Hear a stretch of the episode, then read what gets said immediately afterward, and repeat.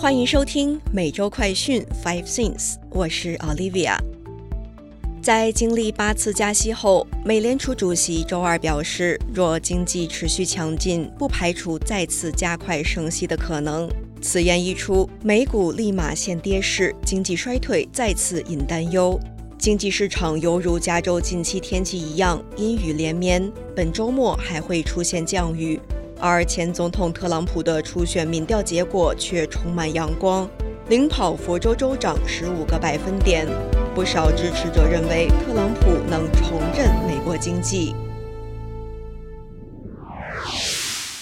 带您关心详细新闻内容。美联储主席表示，必要时会加速升息。美财长表示，美国经济衰退风险仍大。美联储主席鲍威尔周二赴国会作证表示，如果经济数据持续强劲，美国央行将准备加快升息步伐，将借贷成本推高至此前预期水准。随后，周二股市大幅下挫，除了主要股指下跌外，银行股、大型科技股也暴跌。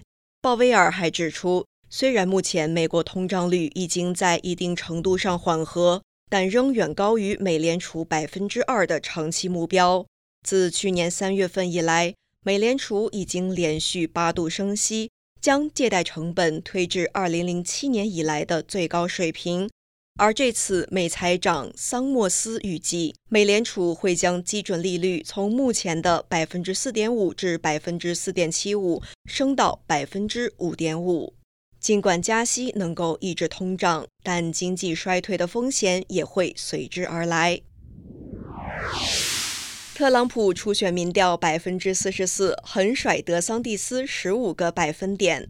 根据最新民调显示，前美国总统特朗普在全美初选民调平均得到约百分之四十四的支持率，甚至高出第二名佛州州长德桑蒂斯的百分之二十九，达十五个百分点。目前看来，特朗普仍然最被看好能赢得明年共和党总统候选人提名。根据过往资料分析，若初选年的前一年的上半年取得支持率至少百分之三十五的候选人，从一九七二年以来约百分之七十五的这类候选人，在面对至少一个主要挑战者，多数都能赢得提名。反观像德桑蒂斯民调支持率的候选人，要在提名取胜没那么容易。从一九七二年以来，民调支持率在百分之二十到百分之三十五者，进而取得党内提名的只约百分之四十。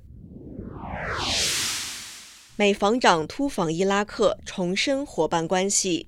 美国国防部长奥斯汀于七号在未有预先公布的情况下抵达伊拉克访问，并与伊拉克总理苏达尼会面。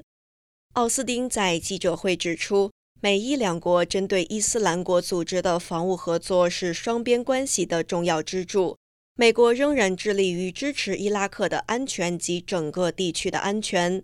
双方重申了这一承诺。奥斯汀又指出，因伊拉克政府的邀请，美军已经准备好留在伊拉克。目前约有两千五百名美军留守伊拉克。并以非战斗的方式提供建议和协助，以支持伊拉克领导的反恐斗争。美官员称，情报显示亲乌组织破坏北溪管道。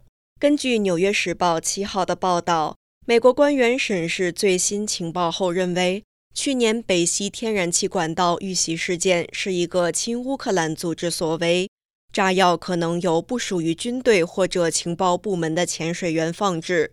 另外，也没有证据显示乌克兰总统泽连斯基或其高级军官有份参与行动。